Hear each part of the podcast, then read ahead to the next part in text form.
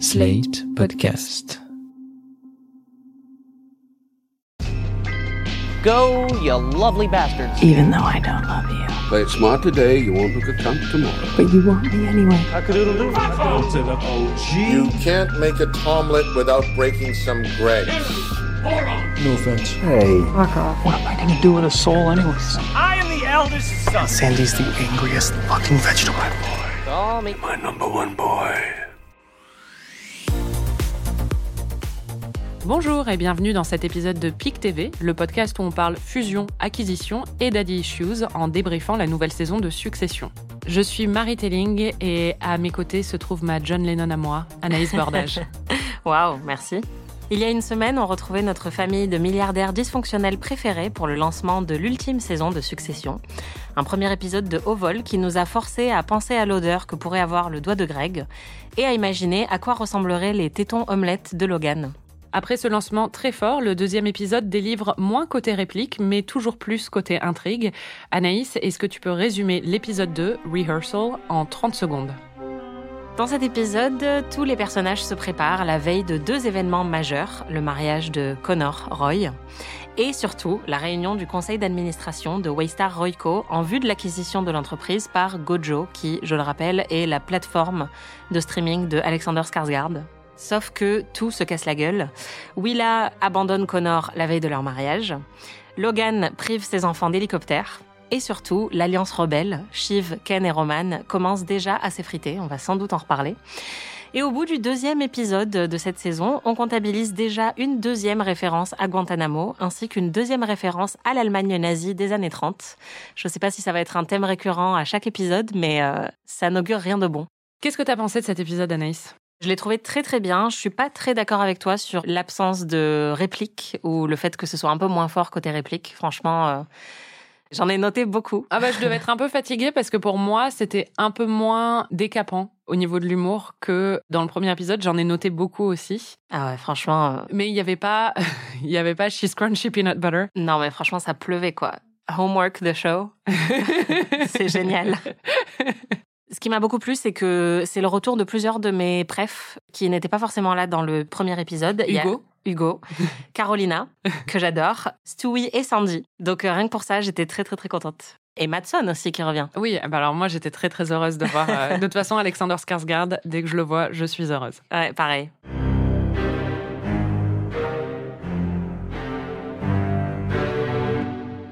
Je voulais te demander, parce que on a décidé de structurer ces recaps en power ranking, donc de parler un peu des personnages les plus forts et les moins forts de chaque épisode.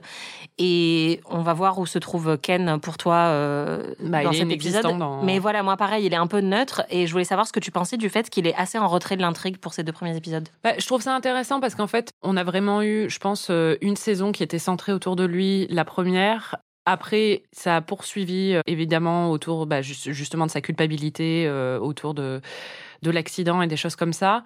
On sent que là, en fait, après s'être focalisé sur différents enfants à chaque fois, la série prend un peu plus d'ampleur en les incluant tous au même niveau. Ce qui fait que Kendall est un petit peu en retrait, oui, mais je pense que ça va pas rester le cas tout le temps.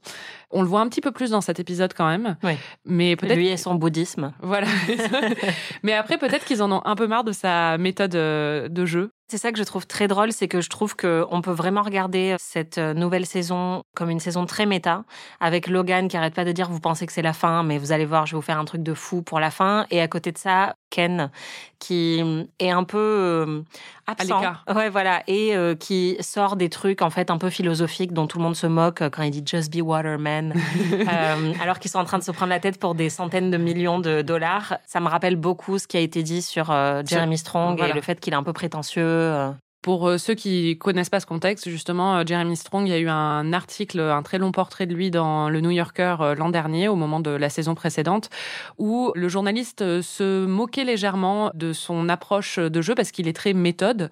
Donc, il se met dans la peau du personnage, donc de Kendall.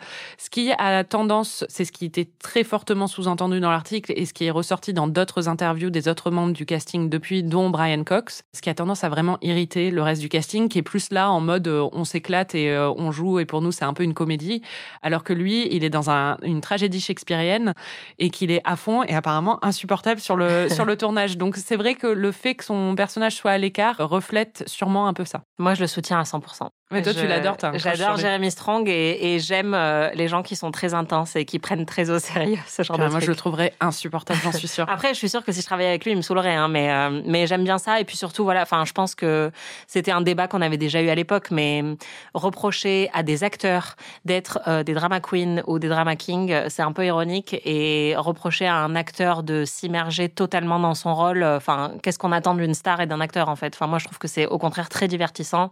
On n'attend pas de ces gens qui soient normaux. Oui, On attend d'eux qu'ils soient, euh, tu vois, extra quoi. Fuck off. Fuck off. Fuck off. Fuck off. Fuck off. Fuck off. On va passer au Power Ranking. Donc, euh, toutes les semaines pour les débriefs de ces épisodes, on a décidé de classer les personnages en faisant un top 3 des personnages les plus losers de la semaine et un top 3 des personnages les plus winners. La semaine dernière, Kerry avait le vent en poupe, tandis que Connor était notre loser préféré. Le Power Ranking commence déjà à évoluer dans ce deuxième épisode. Enfin, en tout cas pour moi, je pense que pour toi aussi. On va commencer par les losers. Anaïs, qui est ton avant-avant-dernier loser cette semaine Donc le gagnant des losers ou celui qui est le moins loser des losers en fait. Oui, c'est ça. Bah pour moi c'est Connor. Parce que Connor, c'est le loser qui sait qu'il est un loser, contrairement à tous les autres losers de ma liste. Et rien que pour ça, ça lui donne, comme il dit lui-même, un super pouvoir. Il se fait quand même larguer par sa meuf la veille de son mariage. Bon, elle finira par revenir, mais bon voilà. Il envoie des textos à ses frères et sœurs pour leur demander s'ils peuvent venir à sa répétition de mariage avec des emojis doigts croisés. Et en fait, ils viennent pas parce que ils sont en train de regarder la télé. Donc c'est vraiment, enfin, hyper insultant. Roman le surnomme Potus Scrotus, ce qui est vraiment génial. Et Kendall lui dit, non mais vraiment, il faut que tu restes avec Willa parce que tu pourras jamais faire mieux qu'elle. Et Roman dit, ouais, ouais, il a raison. voilà. Donc c'est vraiment juste une succession de moments de lose, mais en même temps, il prend hyper bien tout ça, toutes les insultes qu'il reçoit pendant l'épisode, et c'est vrai que ça lui glisse un peu dessus, puisque à la fin, il dit que lui, en fait, son super pouvoir, c'est qu'il n'a pas besoin d'amour. et euh, je pense qu'on aura l'occasion de reparler de sa réplique, qui est une des meilleures répliques de la semaine euh, lors de cette scène. Oui. Toi, c'est qui ton avant-avant-dernier loser? Alors moi, c'est Kerry, qui euh, la semaine dernière était dans le top 3. Elle était même numéro 2, je crois que c'était ta number one. Mhm. Là, vraiment, c'est pas sa semaine, la pauvre. Kerry, elle rêve d'une carrière à la télé. Euh, Je pensais pas que c'était ça son move. Moi, je pensais qu'elle allait poursuivre euh, la fortune de, de Logan, mais je pense que Logan ne va pas divorcer de Marcia. C'est pour ça qu'elle fait son shopping à, Mm. à Milan. Mais en fait, Kerry veut devenir une, euh, une présentatrice star. Le problème, c'est que Kerry n'est vraiment pas très très douée. Elle a un clair. problème avec ses bras. c'est ce qu'on lui dit. On dirait nous pendant les premiers enregistrements de PIC TV il y a quelques années.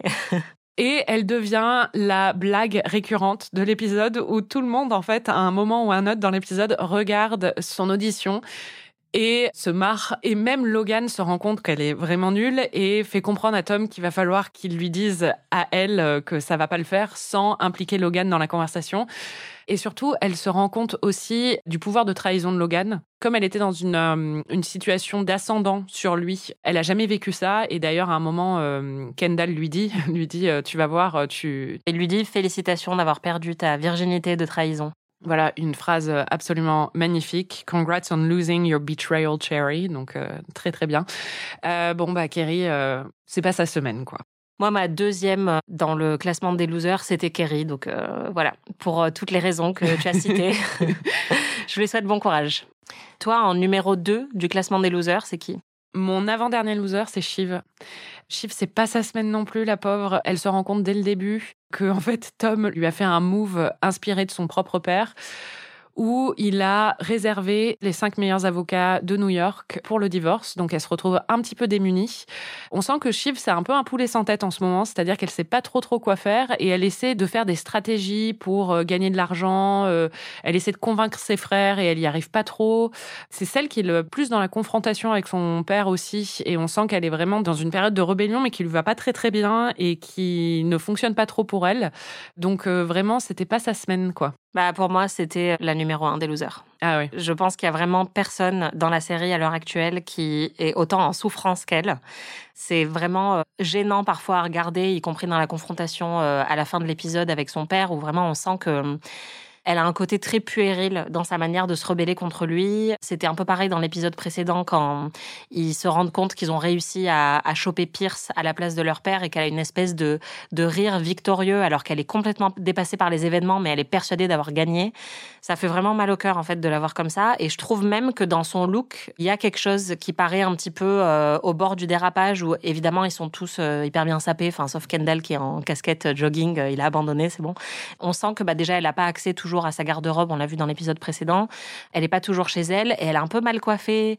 Elle est un peu débraillée à la Roy évidemment, c'est-à-dire qu'elle est quand même en tailleur et chemisier en soie, mais elle a porté certaines des tenues les plus canons de toute la série avec les cols roulés hyper ajustés, tout ça. Et là en fait, ces fringues lui vont pas très bien. Enfin, j'ai l'impression qu'il y a un truc. Alors moi j'avais déjà noté ça un petit peu à la saison précédente, mais c'est vrai que là c'est assez flagrant. Et c'est marrant parce qu'au tout début de Succession, Shiv était habillée un peu comme une gauchiste. Enfin l'image que les Roy se feraient d'une gauchiste, elle avait des ponchos quoi. Et du coup là on sent que ça repart un peu dans cette direction, mais pas tout à fait. Et du coup elle est vraiment ouais elle est mal fagotée. Enfin vraiment elle a eu des moments avec un carré droit hyper coiffé. Là on sent que ouais elle est un petit peu débraillée quoi.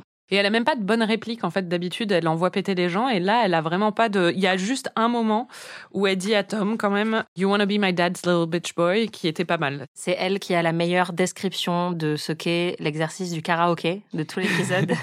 c'est qu'elle dit "Quelqu'un doit s'humilier dans le palais de la honte". Ça, c'est quand même pas mal. Mais oui, clairement, elle est pas du tout en forme et la voir euh, être tout le temps doublé par ses frères ou essayer de présenter une idée et il l'envoie chier pendant tout l'épisode et c'est que quand Kendall se dit que c'est une bonne idée que finalement euh, il y a un revirement de situation. Enfin, c'est douloureux à regarder quoi. Ouais. Du coup, ton plus gros loser de tous les losers, c'est qui? C'est Hugo. Évidemment. Hugo Baker, qui est l'un des, je sais même pas, un homme de main euh, de Logan. Enfin, il travaille pour Logan, quoi. Oui, bah, il fait partie du trio de Lego, un peu avec, euh, comment il s'appelle, Frank, Frank et, euh, et, Gary- et Carl. Et, Carl, oui, voilà. Ouais. Et Jerry aussi, elle est souvent dans ce quatuor. Et Hugo. Bah, pour moi, c'est vraiment un loser parce que le mec, alors, il est surpris par Logan en train de regarder la vidéo d'audition de Kerry. Il se sent merdeux et cet abruti, on lui demande de mettre une présentation à l'écran.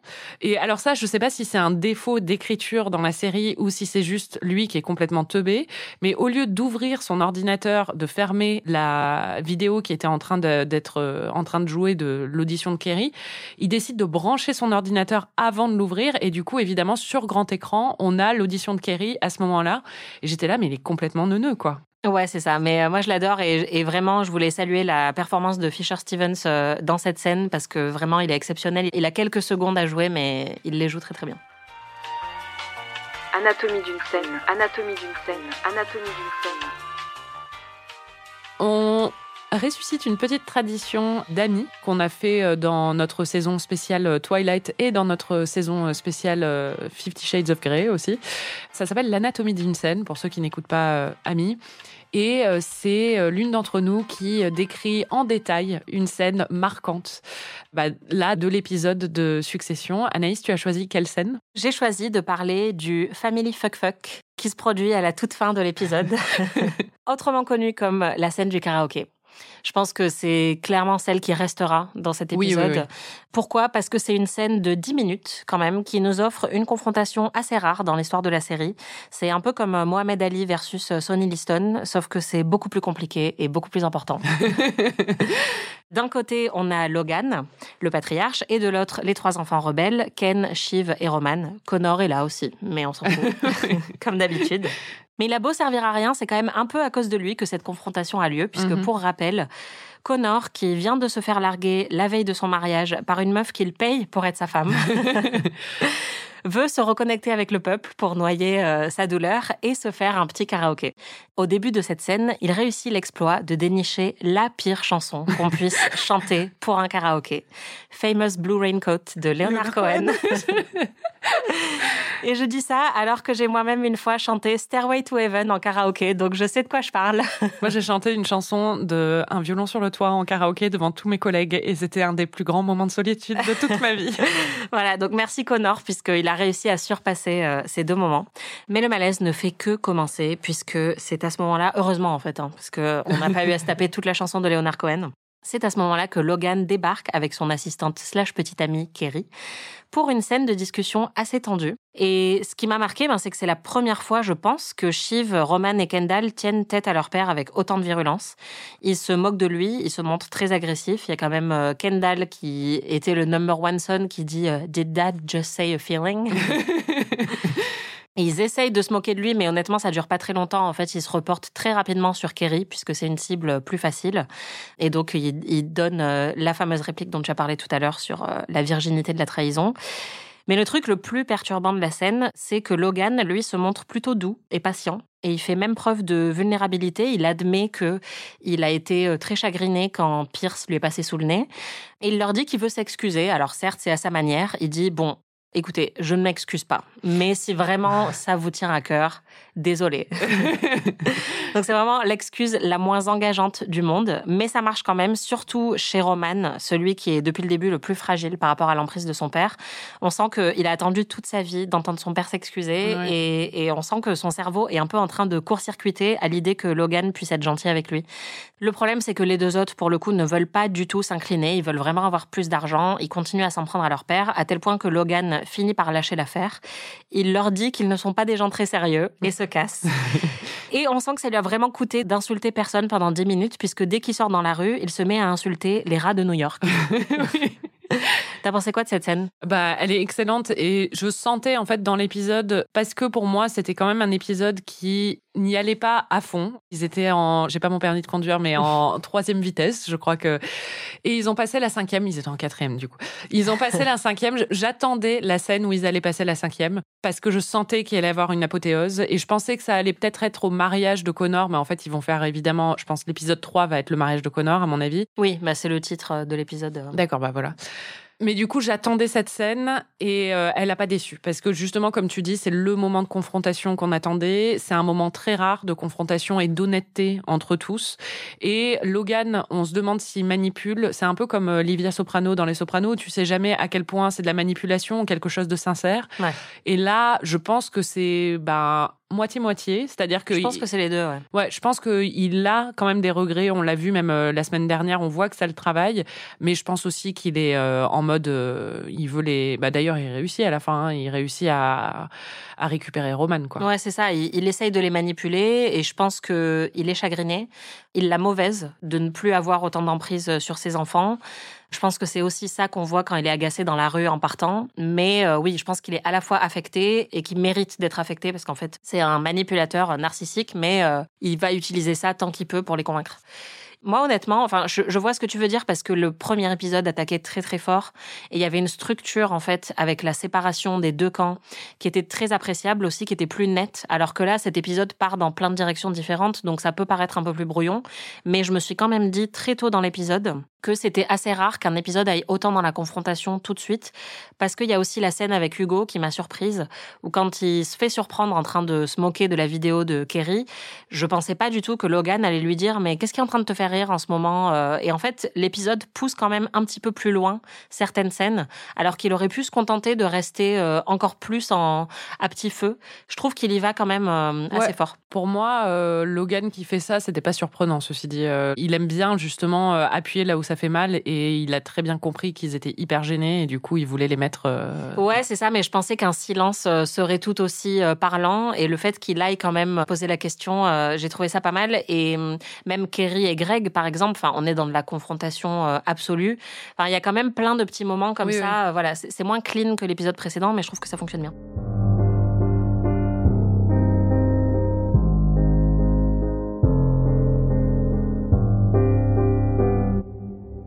On passe au top 3, les big dogs, les gens les plus puissants de l'épisode. En troisième position, qui est-ce que tu as choisi? Alors c'est marrant parce que j'ai eu beaucoup de mal à en trouver un numéro 3 parce que je trouvais que tout le monde était vraiment des losers dans cet épisode, sauf deux personnes, on va en parler. Et je pense qu'on a sûrement les mêmes dans le top 2.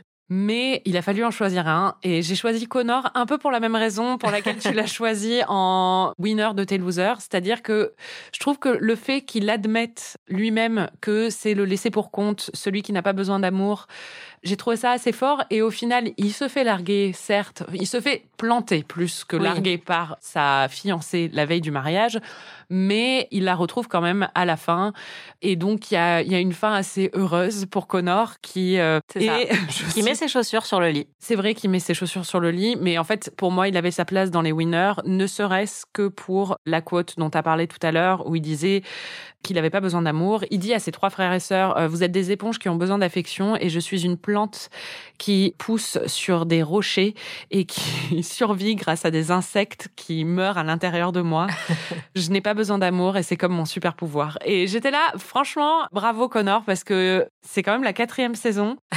Ça a toujours été le plus gros loser de tous les losers. Et là, il a un moment d'empowerment. Bah, bravo. ouais, ouais Voilà. c'est ça. Moi, je pense que je suis une, euh, une éponge à attention et Oui, à bah. affection. Bah, tout le monde. Non, toi, je pense que tu es une plante qui a, qui a grandi sur les rochers Bah et qui a besoin de rien ni personne. Mais non, c'est pas vrai. bon, c'est qui, toi, ton numéro 3 Mon numéro 3, donc c'est quand même une petite démotion, je crois, après la semaine dernière, c'est Logan. Il reste quand même extrêmement puissant. Ne serait-ce que pour le fait qu'à chaque fois, il réussit à sortir un mic drop, c'est-à-dire que tout le monde veut prendre sa place. C'est comme euh, l'émission sur euh, France 2. Et tout le monde est contre lui, et malgré ça, il arrive quand même à toujours s'en sortir. On sent qu'il perd un peu les pédales. À ATN, notamment, il fait un petit discours. Il se pointe pour intimider un peu la rédaction, mais quand il fait son discours, il perd un peu le, le fil de ce qu'il est en train de dire. Et t'es là, mec, qu'est-ce que tu racontes? Ouais, on va en reparler, mais euh, ok. Moi, je pense que il est fragilisé très clairement. On en a déjà parlé, et ça s'est senti un petit peu dans les séquences à ATN. Mais d'un autre côté, quand il a toute sa progéniture quasiment qui est contre lui, qui s'en prend à lui très violemment dans le karaoké, et qui finit par leur dire vous n'êtes pas des gens sérieux, et qui se casse, c'est juste un excellent mic drop. Et en plus, il faut dire qu'il a raison. Raison, bah oui, c'est leur ça. euh, plus gros défaut. Hein. Ouais, c'est ça. C'est qu'on a envie de le détester parce qu'il est cruel, manipulateur, tyrannique. Mais il a raison quand il dit Je sens que Matson va abandonner le deal. Il l'a très bien senti. Quand il dit à Shiv Je t'aurais conseillé pour ton divorce si tu répondais au téléphone, mais en fait, tu veux pas me parler. Donc évidemment, je conseille Tom à ta place. C'est assez difficile de contrer son argument, même si c'est quand même horrible ce qu'il a fait. Et donc, rien que pour ça, je suis obligée de m'incliner. En deuxième position, qui?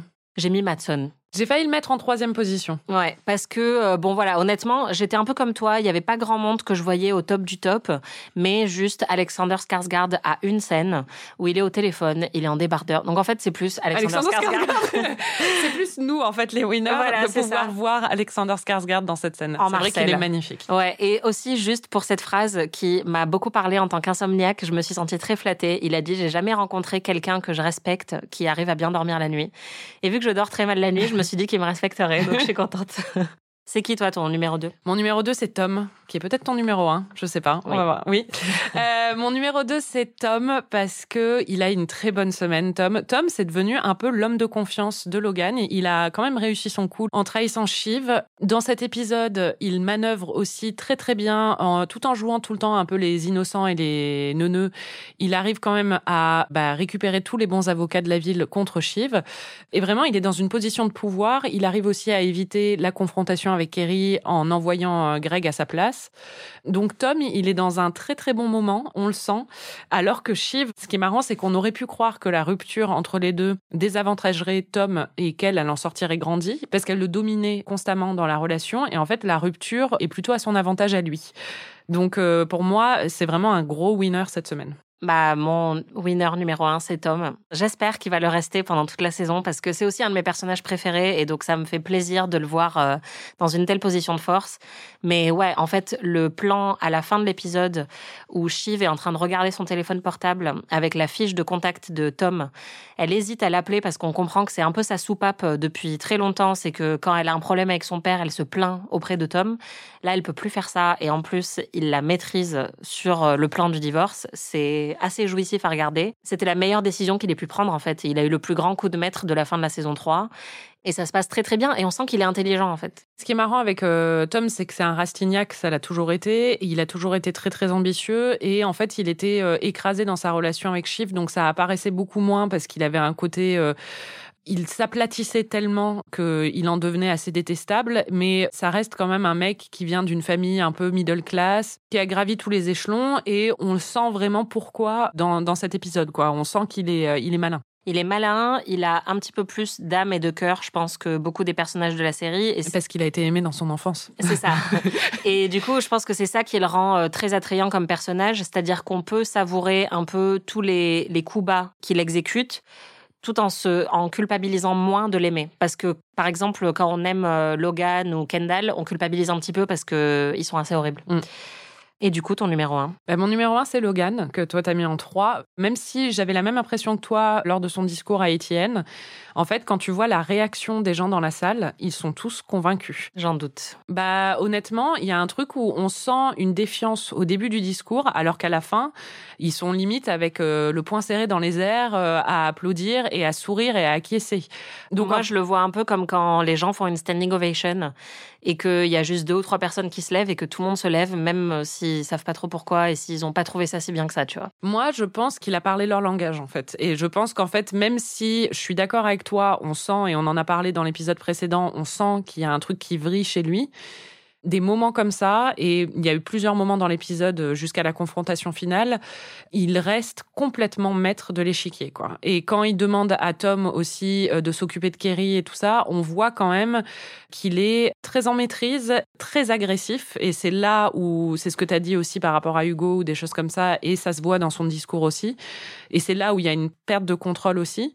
Mais en même temps, il est très impressionnant, quoi. Je le trouve impressionnant, mais je trouve que justement, il a été plus en maîtrise par le passé dans Succession et que là, c'est infime, mais il y a des petits moments où on le sent glisser un petit peu. Et je trouve que dans la scène de fin dans la rue et dans cette scène quand il donne le discours, il part dans des digressions un peu agressives, absurdes, où là, enfin, pendant le discours, il dit ils aiment pas ce qu'on dit et ils supportent pas qu'on les dit et la manière dont on l'a dit et tout le monde le regarde un peu. Il y a même un échange de regards entre Tom et Greg où ils sont là, qu'est-ce qu'il est en train de raconter?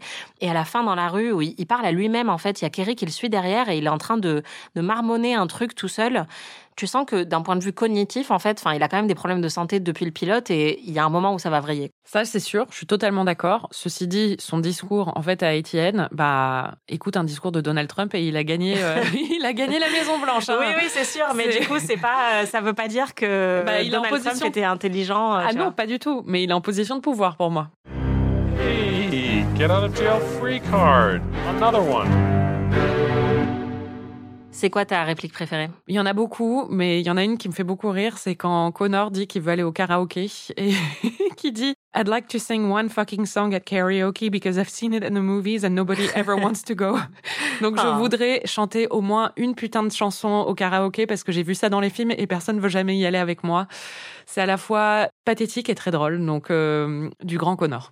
Moi, j'ai vraiment eu du mal à trouver une meilleure réplique. Donc, je peux peut-être en dire quelques-unes.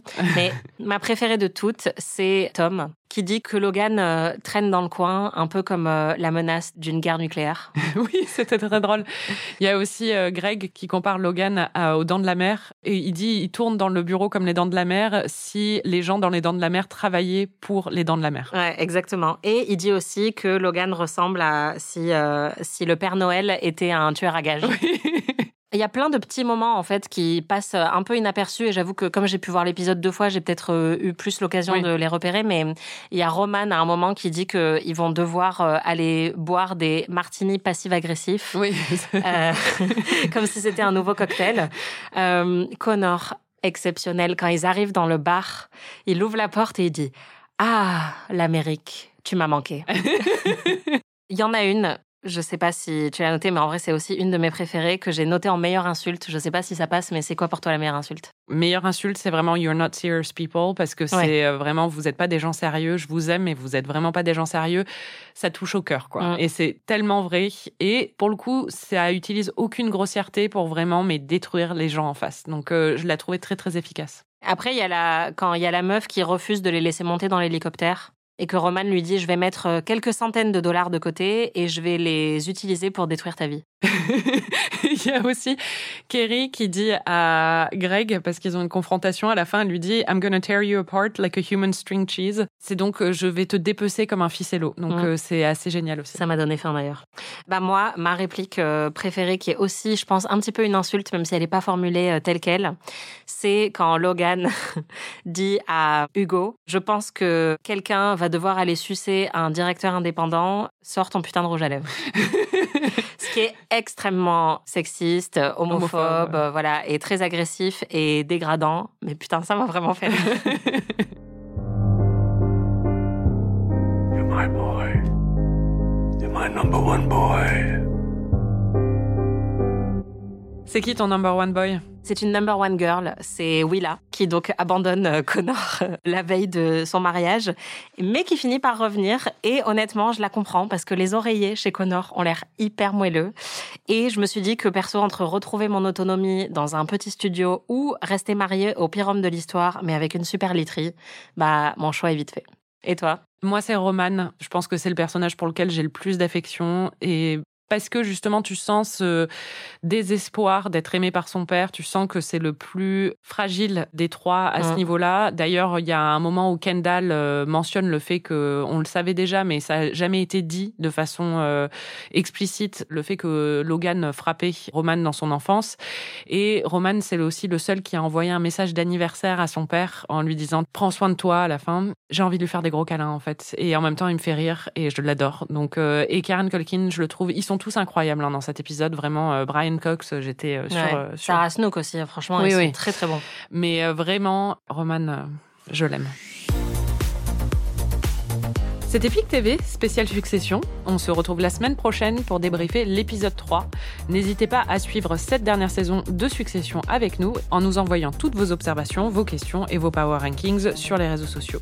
Vous pouvez retrouver tous les épisodes de PIC TV sur Slate Audio ou sur votre appli de podcast préféré. Et si vous n'en avez pas marre de nos voix, n'oubliez pas de vous abonner à notre autre podcast, Ami, diffusé tous les vendredis, dans lequel on se fait redécouvrir des œuvres cultes du cinéma romantique et du cinéma d'horreur. Cette semaine, on vous parle de Chunking Express de Wong Kar Wai. Si vous avez aimé ce podcast, parlez-en autour de vous et n'hésitez pas à nous mettre 5 étoiles et un petit commentaire. À très vite.